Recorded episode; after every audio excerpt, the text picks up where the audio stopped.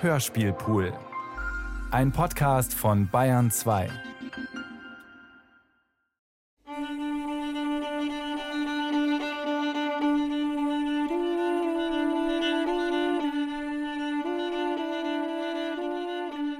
Erinnerungen einer Überflüssigen von Lena Christ. Erster Teil.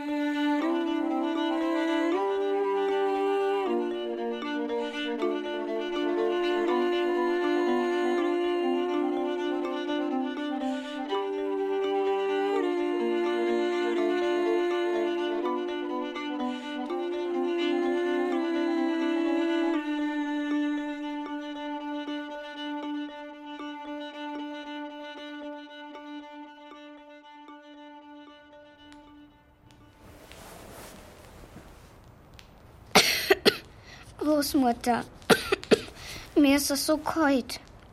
Mei, Lena, ich deck dich zu.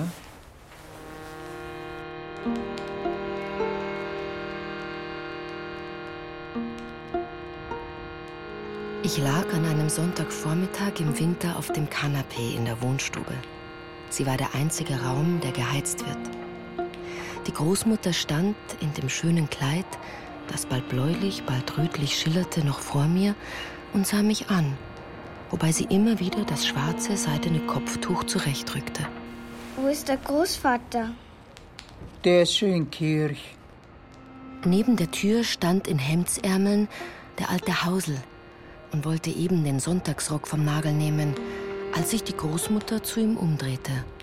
Geh, Hausel, bleib du heute daheim und gib aufs Kind Obacht und das Haus hüten. Ich möchte auch mal wieder in die Kirche gehen.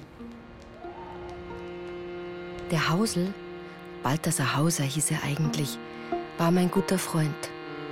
Er lebte bei den Großeltern im Austrag und bewohnte die an unsere Wohnstube anstoßende Kammer. Darin hatte er aus der Mauer ein paar Ziegelsteine herausgebrochen und vor die Öffnung als Tür ein dickes Brett gemacht, das in Scharnieren hing und an das der Schlosser ein Schloss hatte anbringen müssen. In diesen Behälter tat er sein Geld und seine Kostbarkeiten. Damit niemand diese Dinge fände, putzte er selber seine Kammer und machte sein Bett. Auch wusch er selber seine Wäsche, denn er fürchtete, der Großmutter etwas zahlen zu müssen. Er wusch immer nur ein Stück, hängte es drauf in die Sonne und setzte sich dazu, damit es ihm nicht gestohlen wurde. Hausel, geh mit mir fort. Okay, wart noch ein bisschen, bis mein Schneidstügel Drucker ist.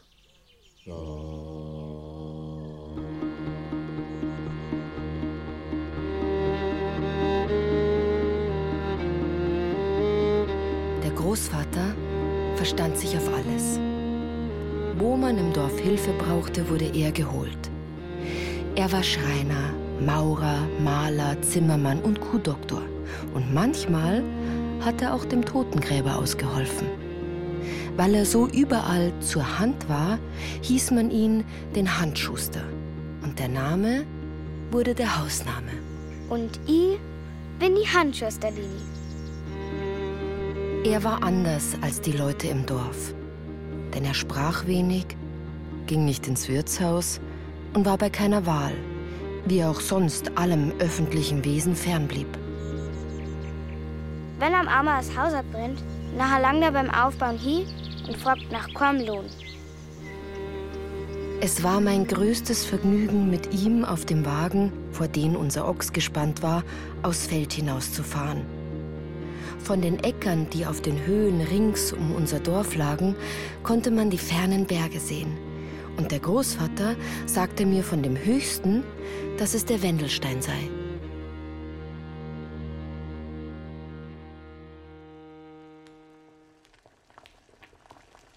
Großmutter, was kochst du heit? Daheim angekommen, sprang ich rasch in die Küche, steckte, wenn die Großmutter in der Speis war, die Nase in alle Hafen und Tiegel, zu sehen, was es Gutes gäbe, und lief dann hinter dem Großvater drein, der vom Hausflöz durch den Stall in die Scheune ging, dort die Ackergeräte verwahrte und dann im Schuppen Holz für den Herd errichtete. Gnädel, der von Korndog fein. Das Wasser, in dem die Knödel, die schmackhaft und billig waren, gesotten wurden, wurde bei uns nie weggeschüttet, sondern in einer großen, bemalten Schüssel aufgetragen. Der Großvater langte dann den von der Großmutter selbst gebackenen Brotleib, der mittels unseres großen Hausschlüssels ringsum mit einem Kranz von ringförmigen Eindrücken verziert war, aus dem Wandschränklein und begann langsam und bedächtig Schnitte um Schnitte in die Brühe zu schneiden. Danach goss er die Schmelz drüber, würzte gut mit Salz und Pfeffer und rührte mit seinem Löffel etliche Male um. So, Mutter, jetzt kannst beten.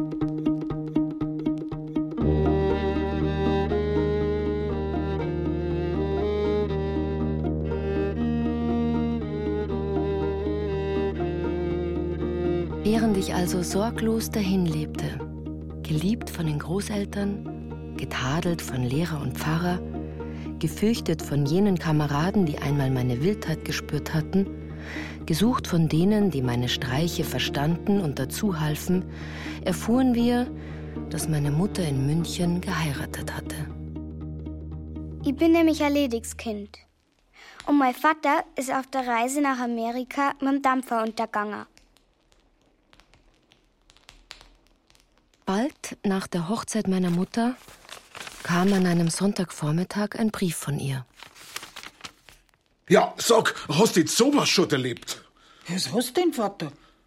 Ist leicht gar etwas passiert? Beim Dirndl, Zminger drin. Na, na, aber das Lena sollte dir einer einbringen. Sie verlangt's. Was? Ich? In Stadt? Na, na, das tue ich nicht. Der Großvater hatte sich nachdenklich auf das Kanapee gesetzt. Ja, dann in Gottes Namen. Dann müssen wir's halt hergeben.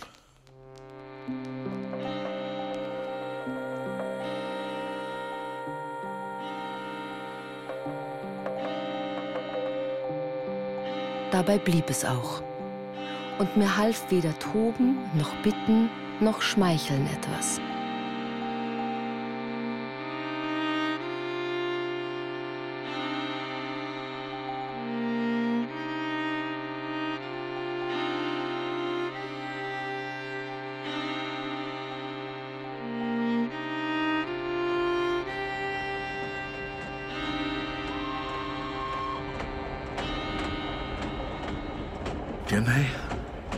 Jetzt musst du ein rechter Gescheites und ein rechter richtiges Madel werden. Und musst deinen neuen Vater recht mengen und der minkerer Mutter recht schön folgen, gell? Musst auch recht geschickt sein und überall springen, wo es was zu arbeiten gibt. Und jetzt darf man nicht mehr Kuchei sagen. Jetzt heißt's Küch. Und statt der Stuben sagt man Zimmer. Und statt dem Flöz sagt man Hausgang. Und Kirwisch sagt man auch nicht mehr. Der heißt jetzt Kehrbesen, gell? Da versprach ich ihm, recht Obacht zu geben und brav zu bleiben.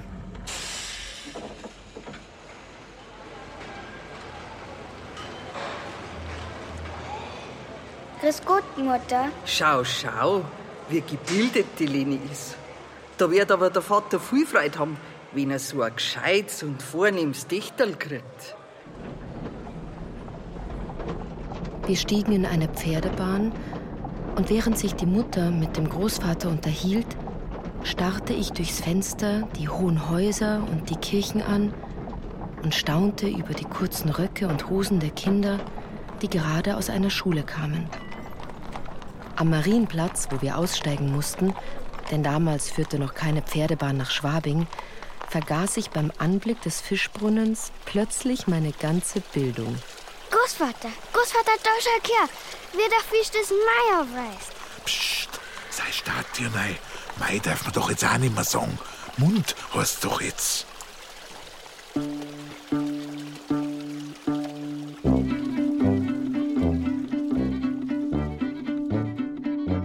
Vor einem hohen Haus, auf dessen rötlicher Fassade mit großen Buchstaben das Wort Restaurant. geschrieben stand, machten wir Halt.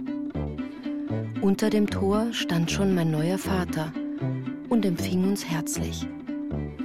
Wir traten durch den Hausgang in einen kleinen Garten, von dem aus eine Tür in die Küche führte.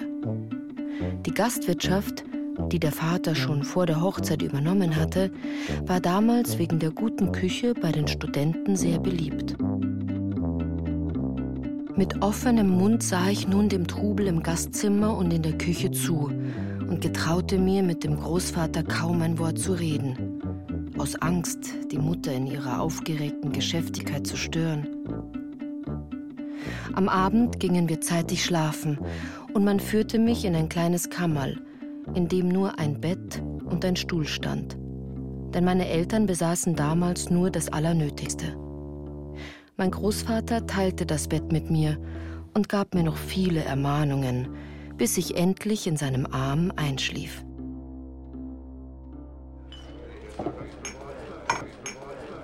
Andern Tags reiste er wieder heim und ich musste nun alles Ländliche ablegen, bekam kurze städtische Kleider und meine schönen langen Haare wurden abgeschnitten. In der Wirtschaft muss ich Brot und Semmeln für die Gäste in kleine Kerberl zählen. An Schanktisch in Ordnung halten, Sachen einholen und manchmal auch an Kegelburme sitzen. Meine Mutter war damals eine sehr schöne Frau und sprach immer sehr gewählt denn sie war jahrelang Köchin in adligen Häusern gewesen. Darum schalt sie nun täglich über meine bäuerische Sprache, wodurch sie mich so einschüchterte, dass ich oft den ganzen Tag kein Wort zu sagen wagte.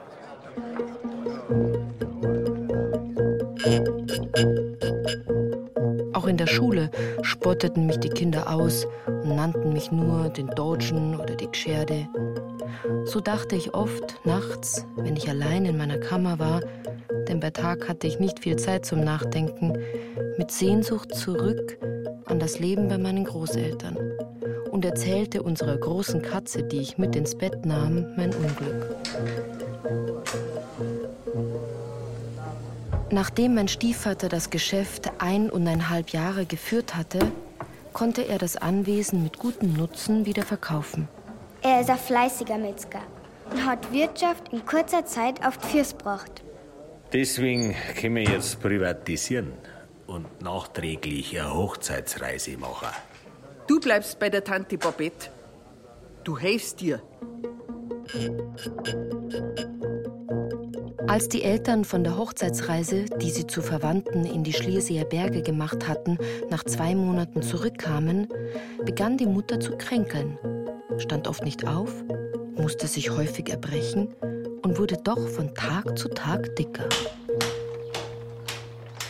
Inzwischen hatte der Vater die Wohnung gekündigt und ein Haus mit einer Altmetzgerei in der Corneliusstraße gekauft. Mit dem Umzug dahin begann für mich ein ganz anderes Leben. Du bist groß genug. Du machst den Haushalt. Ich war damals neun Jahre alt. Zuerst das Fleisch austragen, dann Feiermacher, Stiefel putzen, Stirn wischen und der Mutter Sachen einholen, die sie zum Kochen braucht.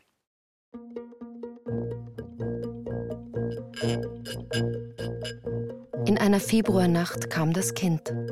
Um fünf Uhr aufstehen, Bad, Wäsche, Windeln für einen kleinen Hansel. Kam ich mittags aus der Schule, wurde ich meistens mit Schlägen empfangen. Ich hab noch sitzen müssen, weil in der Früh spät war. Als ich einmal beim Vater unser statt auf das Kruzifix zum Fenster hinaus sah, schlug mich die Mutter ins Gesicht, dass mir das Blut zum Mund und Nase herauslief. Ich bekam nichts zu essen und musste während der Mahlzeit am Boden knien. Geschirr spülen, Kindwäsche waschen am Burm einschläfern. Ganz abgehetzt kam ich dann nachmittags in die Schule und konnte während der Handarbeitsstunden nur mühsam gegen den Schlaf ankämpfen. Deshalb lernte ich nur schlecht Handarbeiten und bekam in diesem Fach meist die Note ungenügend. Zudem strengte mich besonders das Stricken an. Das wusste die Mutter. Hatte ich nun bei der Hausarbeit etwas nicht recht gemacht, so gab sie mir mit einem spanischen Rohr sechs und manchmal zehn Hiebe auf die Arme und die Innenfläche der Hände, dass das Blut hervorquoll. Aber ich mache in der Schule gute Fortschritte. Und ich bin die Erste. Meine Lehrerinnen nahmen sich meiner an. Und als ich einmal in der Früh barfuß in die Schule kam, schickte mich mein Fräulein mit einem Brieflein nach Hause, worin sie der Mutter Vorwürfe machte. Doch hatte dies nur eine erneute Züchtigung mit einem Spazierstock meines Vaters zur Folge, in den ringsherum kleine Bleikugeln eingegossen waren. Geliebt hat mich meine Mutter nie, denn sie hat mich weder je geküsst, noch mir irgendeine Zärtlichkeit erwiesen. Jetzt aber, seit der Geburt ihres ersten ehelichen Kindes, behandelte sie mich mit offenbarem Hass. Etliche Wochen später kam mein Großvater, und als ich mit ihm allein war, begann ich ihm weinend mein Leid zu erzählen. Ah, geht zu, das geht doch so nicht. Ich red gleich mit deiner Mutter. Bitte, bitte nicht. Na, ist wieder so bäs. Also, wenn's nur lang so gemein ist, dann kommst wieder zu mir.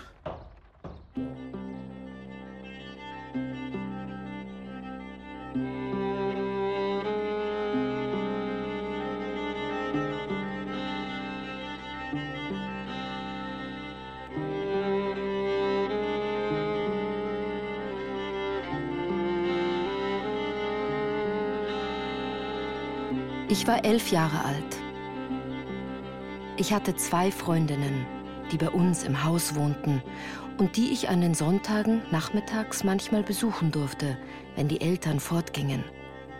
Da sprachen wir denn über verborgene Dinge und trieben mancherlei Heimliches.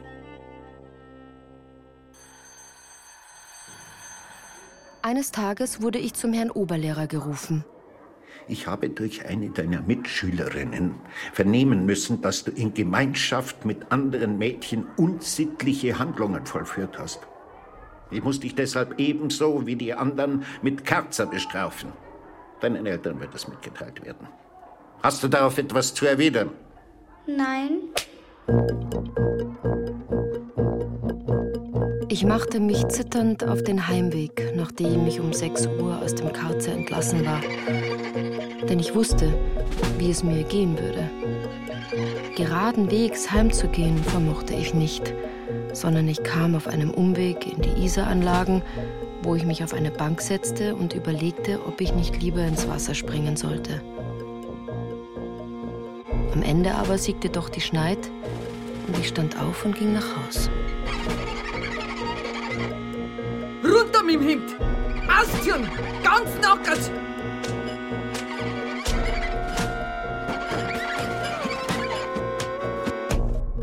Vater Kim! Als Mutter erschöpft war, rief sie den Vater, der im Schlachthaus gearbeitet hatte, und ruhte nicht eher, bis auch er den Stock nahm und mich noch einmal strafte. Darauf sperrten sie mich in meine Kammer und gingen fort. Hilfe! Hilfe!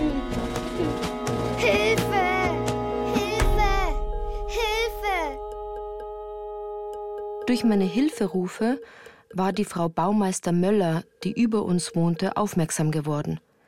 Und als sie mich in meiner Kammer noch lange Zeit laut weinen hörte, rief sie mir von ihrem Balkon aus zu.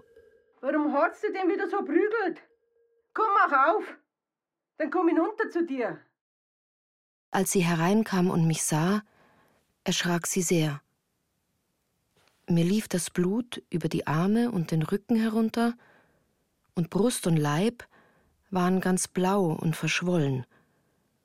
Sie war so erregt über die mir widerfahrene Behandlung, dass sie meiner Bitte, mich zu meinem Großvater zu bringen, sofort nachgab.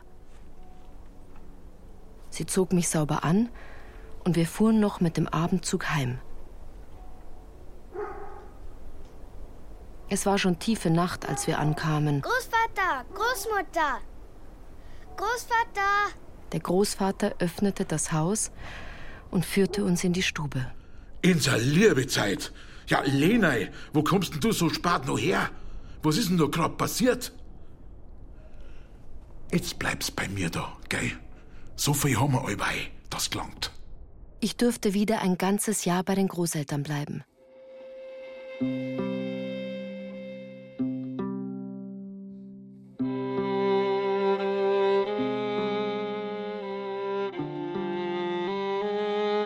Herbst starb unser Hausel ganz plötzlich und ohne irgendeine Vorbereitung.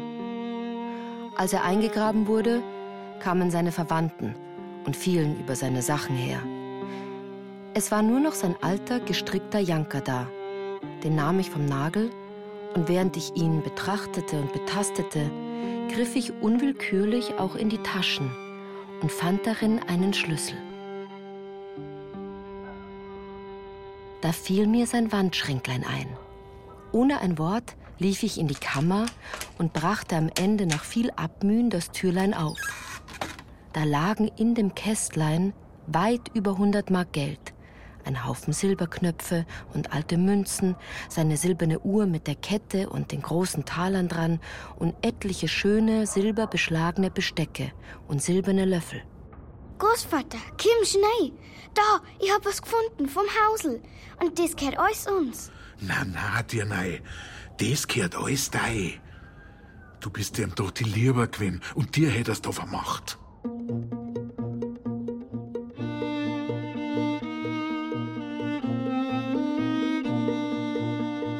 Während dieses Jahres bekam die Mutter in München ihr zweites Kind, den Maxi.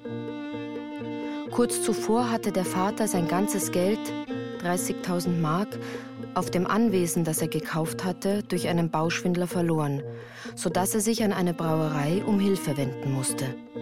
Diese gab ihm, nachdem sie ihn eine Zeit lang in ihrer Flaschenfüllerei beschäftigt hatte, eine Kantine im Lechfeld. Den Hansel nahm die Mutter mit und der Maxi kam zur Großmutter in die Kost.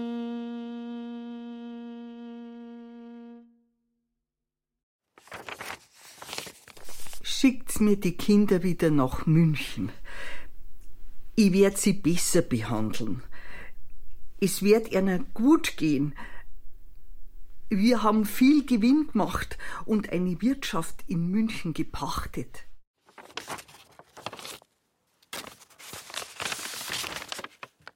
Mutter behandelt mich jetzt wirklich besser und spart nicht an Lob und Belohnung, wenn ich was zu ihrer Zufriedenheit gemacht habe. Da überwarf sich die Tante Babette mit meinem Vater und verließ ganz plötzlich das Haus. Jetzt musste ich wieder die Kindsmagd machen.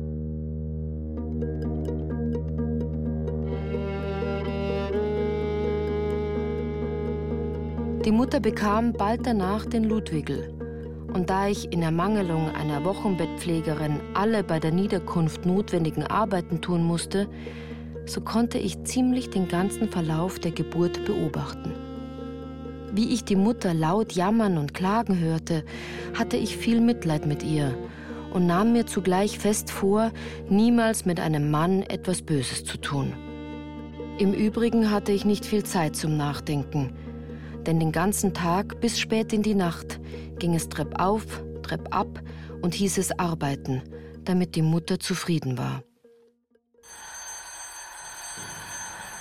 Einige Monate später, es war an einem Dezembertag, rief meine Lehrerin mich kurz nach Beginn des Unterrichts hinaus und reichte mir ein Telegramm.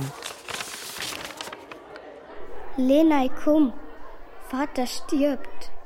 Ich rannte, ohne mich zu entschuldigen, ohne meine Kleider und Schulzeug zu nehmen, halb besinnungslos nach Hause. Aber die Mutter ließ mich nicht fort, und so lief ich in Groll und Verzweiflung umher, weinte und schlug meine Fäuste gegen den Kopf und fand doch keinen Ausweg.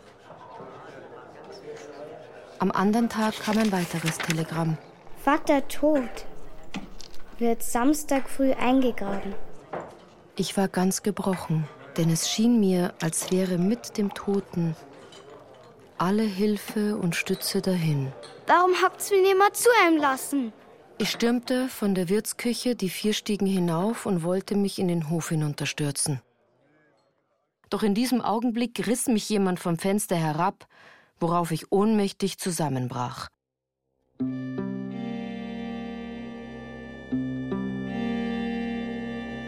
Von dem darauffolgenden Tag ist mir keine Erinnerung geblieben. Am übernächsten Morgen aber war ich schon früh um fünf mit der Mutter auf dem Weg zur Bahn, beladen mit Kränzen und von Schmerz und dumpfer Trauer ganz betäubt. Ich weinte keine Träne mehr im Zug, wo wir mit den Verwandten der Mutter zusammentrafen. Stumm blickte ich aus dem Coupéfenster in die verschneite Landschaft. Als wir daheim in die Stube traten, wo der Verstorbene aufgebahrt war, stürzte ich der Großmutter, die auf dem Kanapee saß, an den Hals. Und wir vergaßen ganz, dass so viele mit ihr reden wollten. Nach dem Trauergottesdienst in der Kirche gingen wir zum Huberwirt, zum Leichenschmaus. Die Großmutter wollte nicht mitgehen, doch ließ sie sich am Ende überreden, wenigstens in der Wirtsküche ein paar Worte mit einigen Bekannten und dem Huberwirt zu sprechen.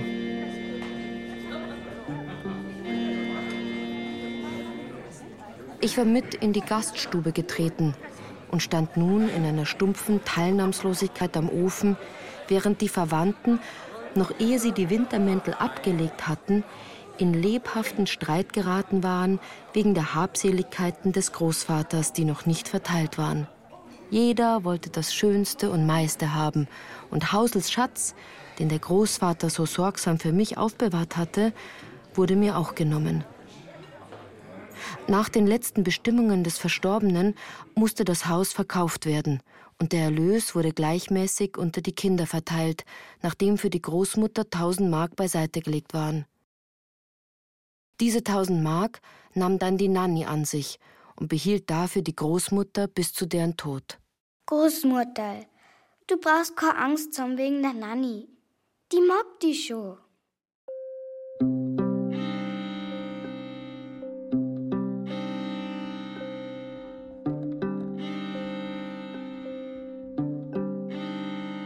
Kaum ein halbes Jahr nach dem Tod meines Großvaters kam eines Tages meine Großmutter und beklagte sich bitter über die rohe Behandlung bei der Nanny und deren Mann. Als sie dann nach langem Leiden durch einen Schlaganfall gelähmt worden und ganz auf ihre Stieftochter angewiesen war, kamen harte Tage für sie. Hilflos lag sie in ihrem Bett und niemand kümmerte sich um sie. Man ließ sie hungernd und starrend vor Schmutz liegen. Bald starb sie, und als sie tot war, wollte niemand das Begräbnis zahlen. Danach gab es heftigen Streit um die letzte Habe der Verstorbenen, denn die Nanny hatte alles schon beiseite geschafft.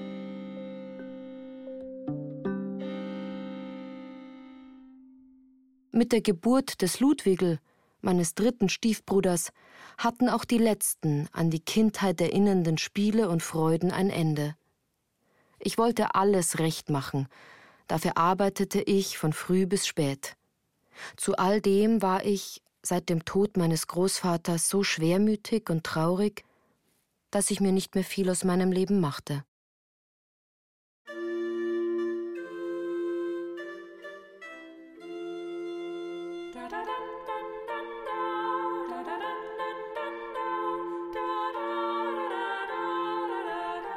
Ich fand in dieser schweren Zeit nur in meiner Stimme Trost.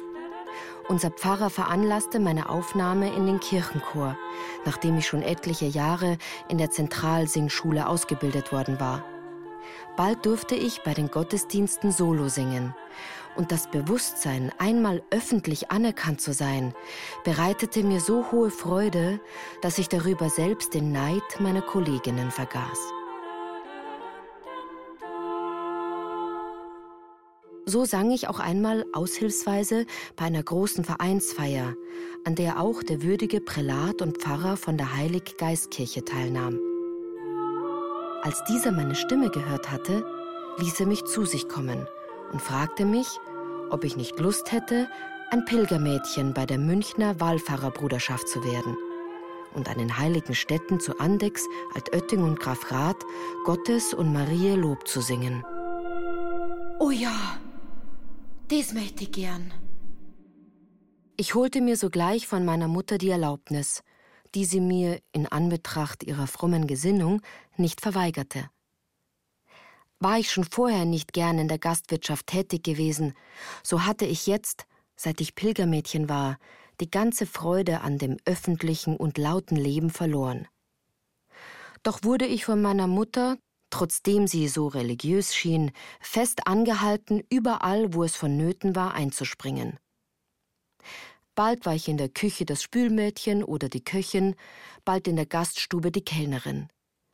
Denn da die Mutter oft recht grob mit dem Dienstvolk war, lief schnell die ein oder andere wieder weg.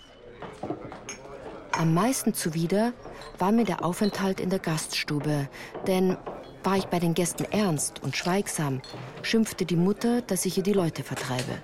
War ich aber freundlich und heiter, so nützten das viele rohe und wüste Kerle aus und belästigten mich nicht nur mit allerhand Zoten und zweideutigen Fragen, sondern quälten mich manchmal in der unsaubersten Weise, indem sie mich an den Beinen fassten, Küsse verlangten oder sonstige aufdringliche Zärtlichkeiten versuchten. Was musst du denn hinstellen dafür? Shanti. Ja, da sagt man halt, ich hab jetzt keine Zeit und geh fremdlich weg.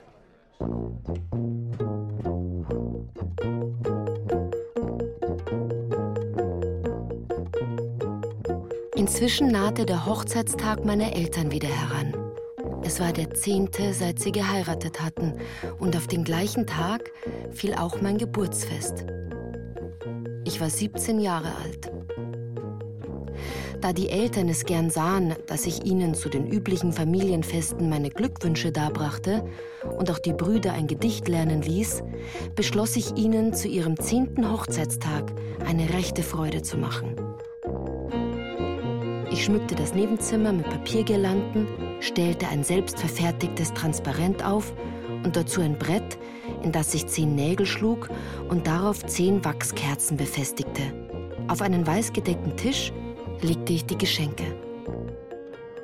Ein paar zierliche Samtpantoffeln für die Mutter und eine gestickte Kappen für den Vater, dazu zwei Blumenstöcke und ein Kuchen. Als nun am Vorabend des Hochzeitstages meine Eltern plaudernd am dicht besetzten Stammtisch saßen, ertönte plötzlich im Nebenzimmer Musik und man brachte ihnen ein Ständchen. Erschrocken sprang die Mutter auf und lief hinüber. Da erglänzte der geschmückte Raum im Licht der Kerzen und des Transparents. Doch, oh Wunder, es stand noch ein Brett auf dem Tisch, an dem 17 kleine Lichtlein brannten. Meine Brüder hatten mich damit überrascht.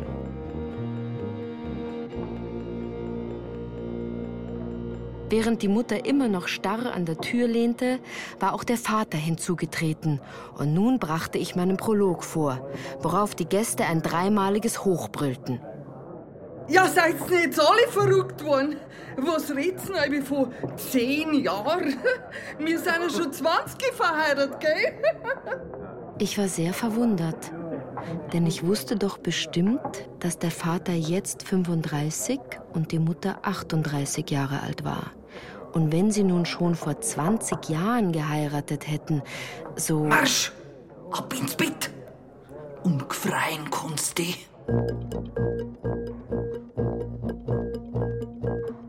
Andern Tags aber gab es heftige Prügel dafür, dass ich die Eltern so blamiert hatte denn sie wollten es niemand wissen lassen, dass die Mutter mich ledig bekommen hat. Jetzt war meine gute Zeit wieder vorbei.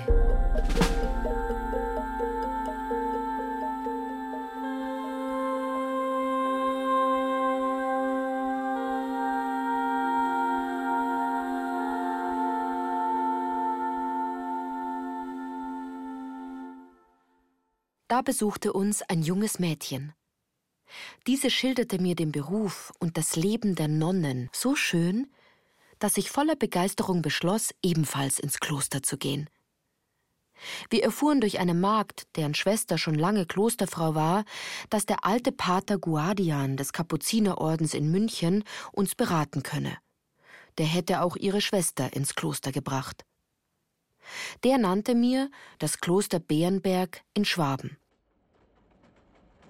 Als Tag meines Eintrittes war der 5. Dezember, der Todestag meines Großvaters ausersehen, und ich erwartete ihn sehnsüchtig und mit großer Aufregung.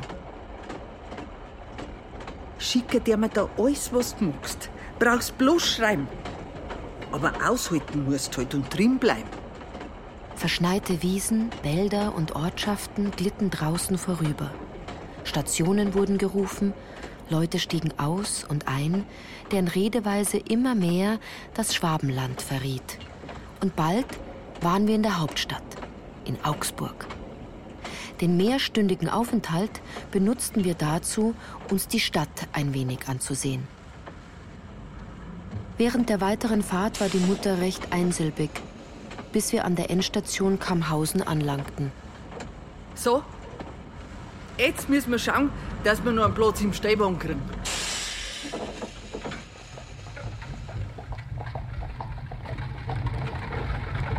Mit uns hatten noch einige Frauen und ein junger Mann Platz genommen. Ich erfasste aus der lebhaften Unterhaltung der Frauen, die bei ihm saßen, dass der junge Mensch epileptisch krank sei und nun in der Kretinenabteilung Bernbergs untergebracht werde. So, so, Sie fahren auch mit uns. Sie wollen gewiss auch eine Aufnahme für das Mädle. Ist es eben auch ein Deppele? Klosterfrau bis wir.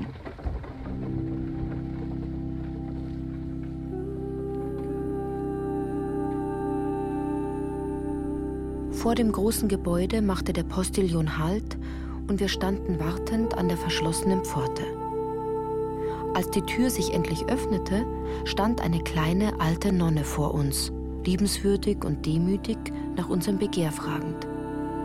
Nachdem sie die Wünsche eines jeden gehört hatte, führte sie uns in ein kahles Zimmerchen, aus dem erst eine Taubstumme, dann die Frauen mit dem Kranken geholt wurden. Zuletzt kam eine blasse junge Schwester, die uns in die Gemächer des Superiors führte.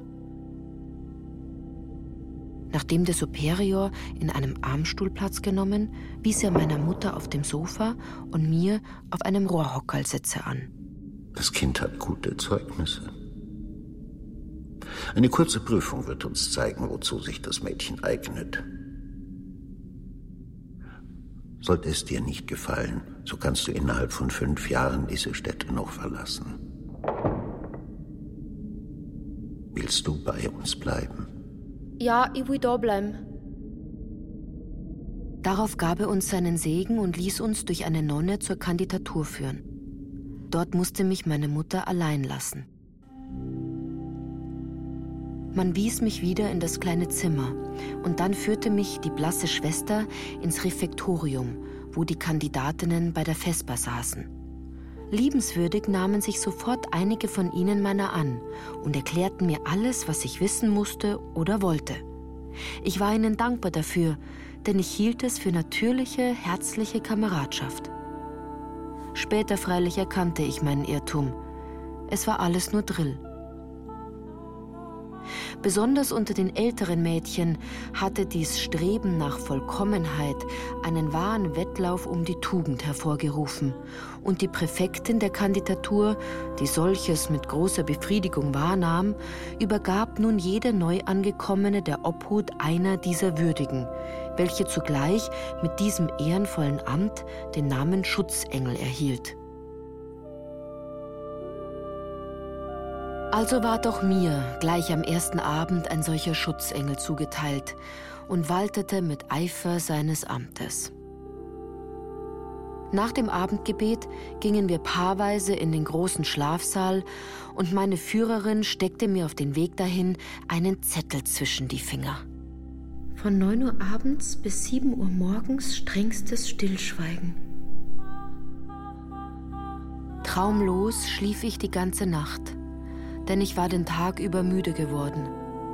Und als am frühen Morgen plötzlich ein lautes Gelobt sei Jesus Christus ertönte, dem die Kandidatinnen sich aufsetzend in Ewigkeit Amen antworteten, blickte ich verwirrt um mich und konnte mich erst, als von der Pfarrkirche das Fünf-Uhr-Läuten erscholl, besinnen, wo ich war. Während des Ankleidens wurde wie am Abend laut gebetet. Man empfahl sich zu allen Stunden in Mariens Herzen und Jesu Wunden.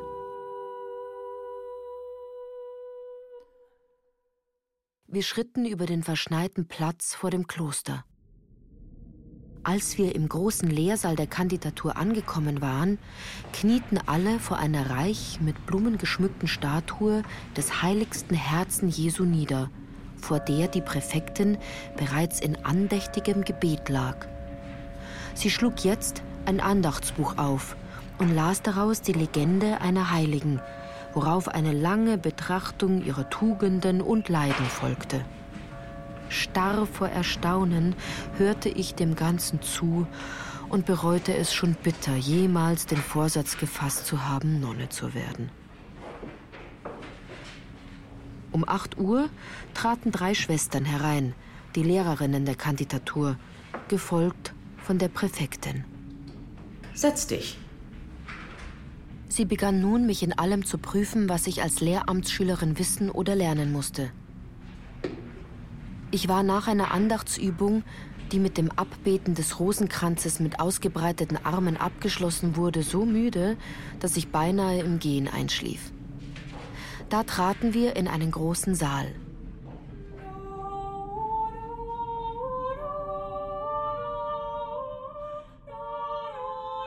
Darinnen saß eine junge Nonne mit gewinnendem, freundlichem Blick in ihren kindlichen Zügen am Flügel während neben ihr ein junges Mädchen einen Stoßliederbüchlein im Arm hielt und am Tisch verstreut mehrere Oratorien und Messen lagen.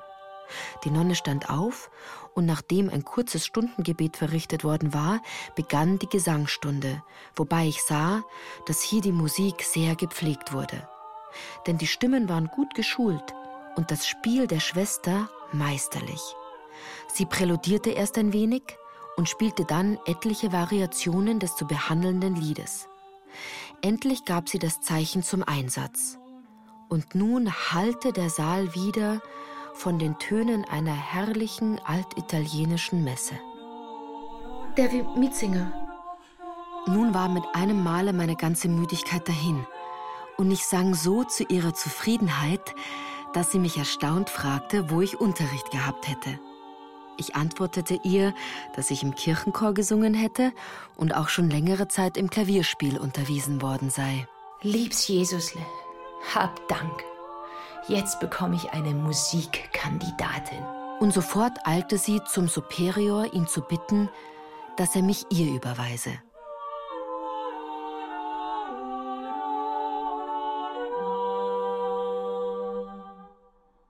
Hatte ich schon vorher unter den Lehramtsjüngerinnen einige heftige Widersacherinnen gefunden, so mehrte sich jetzt ihre Zahl, umso mehr als Schwester Cecilia mich sehr lieb gewann. So kam es, dass ich in kurzer Zeit einer der Sündenböcke der Kandidatur war. Also ward ich von der Präfektin, einer alten, strengen Nonne mit harten Zügen, zu der Oberin geführt – damit man mir zeige, was einem so eitlen, schlimmen Mädchen gebühre. Was hast du vorzubringen? Wir halten viel auf ein freimütiges Bekenntnis der Vergehen. Würdigste Mutter, man beschuldigt mich, dass ich mich in Bezug auf meine Leistungen überheb und gegen meine Vorgesetzten und Mitschwestern unhöflich und herausfordernd bin. Aber ich, ich, fühle mich nicht schuldig und, und ich bitte Sie, würdigste Mutter, meine Lehrerin und Mitschwestern darüber vernehmen zu wollen. Ohne ein Wort der Erwiderung, nur einige Male mit dem Kopf nickend, fasste mich die Oberin an der Schulter und führte mich in das Vorzimmer des Herrn Superiors, wo ich warten musste, bis sie mit ihm die Sache besprochen hatte. Als sie wieder heraustrat, blickte ich ihr fest und mit großen Augen ins Gesicht doch konnte ich aus ihren Zügen nicht entnehmen, ob man mir Glauben geschenkt hatte. Sprich ehrlich mit unserem Vater. Er will nur dein Bestes. Ich trug ihm den Hergang der Sache so vor, wie ich ihn der Oberin geschildert hatte. Da ließ er meine Lehrerin, Schwester Cecilia, zu sich kommen, und sie musste nun über mich berichten. Seltsam. Höchst seltsam. Kind, wenn du wirklich brav warst, so bleib's. Wenn nicht, so wär's. Damit waren wir entlassen. Und erleichtert trat ich mit der Schwester wieder auf den dunklen Gang hinaus. Seit diesem Tag waren wir die besten Freundinnen. Und sie sagte mir im Vertrauen, dass eben unser herzliches Verhältnis zueinander den eigentlichen Anlass zu dem Zwist gegeben hätte. Ich solle nur mit allen freundlich und besonders gegen eine alte, von der Präfektin wegen ihres Reichtums, den sie dem Kloster geschenkt hatte, sehr begünstigte Musikkandidatin recht höflich und zuvorkommend sein. Erst war ich über diesen Rat sehr verwundert. Bald aber erkannte ich selbst, dass ich nur dann bleiben könne, wenn ich, wie man sagt, mit den Wölfen heulte, obschon mir jede Art von Scheinheiligkeit zuwider war.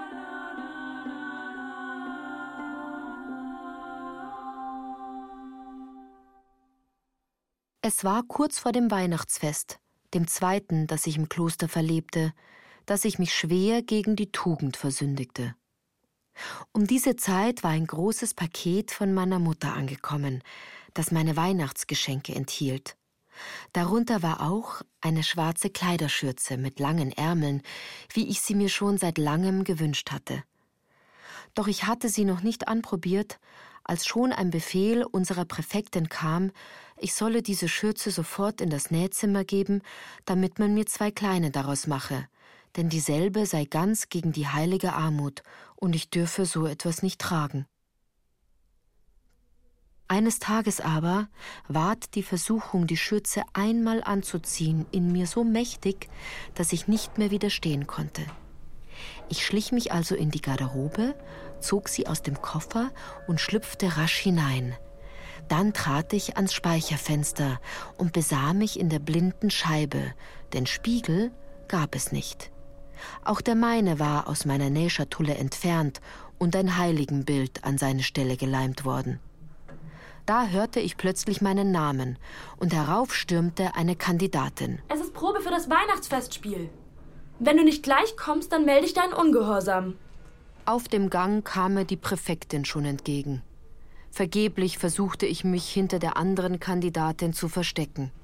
Aber sie hatte mich schon erblickt und sah nun starr auf die verbotene Schürze, während ich fühlte, wie mir abwechselnd Röte und Blässe über die Wangen lief. Auch auf ihrem Gesicht erschienen ein paar hochrote Flecken, und sie gab mir ein paar heftige Schläge ins Gesicht.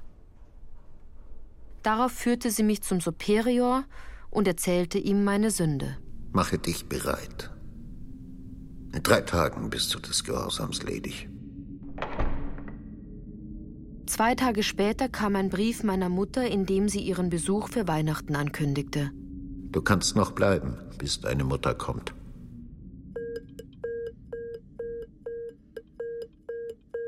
Ich erzählte Mutter weinend die Geschichte von der Schürze und erwartete mit Angst großen Tadel. Doch wieder erwarten gab sie mir recht. Was? Passt tut's ihnen nicht, dass ich dir den Kleiderschutz geschickt hab. Ich mein, dass ich um kurz Geld kaufen kann, was ich mag. Ich nehm die jetzt mit heim. Wir wollen dir die Möglichkeit geben, für deinen frevelhaften Ungehorsam Abbitte zu leisten. Ich hatte aber alle Freude am Klosterleben verloren und ging nun wie ein Schatten herum.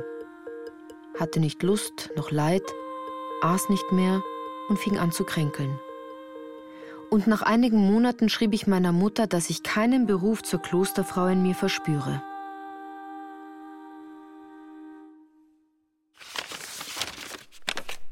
Komm ruhig heim. Der Vater ist krank. Ich machte mich am Aschermittwoch zur Reise fertig und nahm Abschied von den Obern.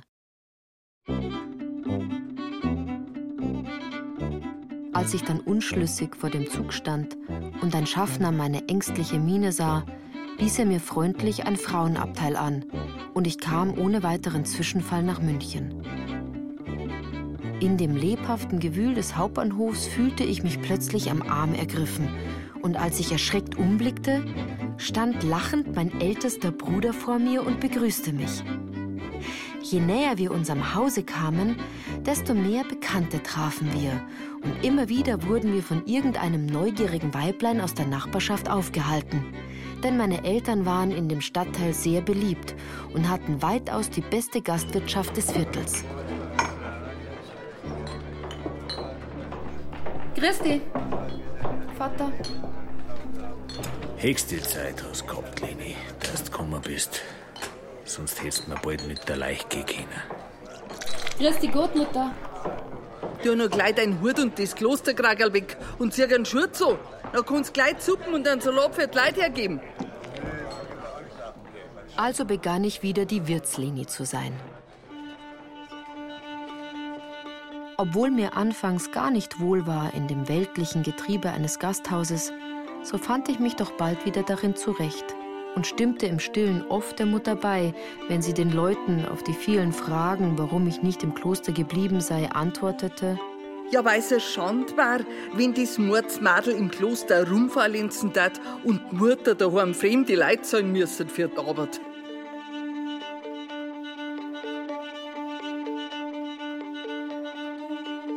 Erinnerungen einer Überflüssigen von Lena Christ. Erster Teil. Lena Brigitte Hobmeier. Lena als Kind Helena Schrei. Sowie Johanna Bittenbinder, Katja Birkle, Sarah Kamp, Martin Pfeifel, Winfried Frei, Beate Himmelstoß, Barbara Maria Messner und Klaus Stiegelmeier. Musik Evi Kegelmeier, Greulix Schrank. Ton und Technik Peter Preuß, Gerhard Wichow, Susanne Herzig, Daniela Röder. Regieassistenz Pauline Seiberlich. Bearbeitung und Regie Stefanie Ramp. Produktion Bayerischer Rundfunk 2020. Redaktion Katharina Agathos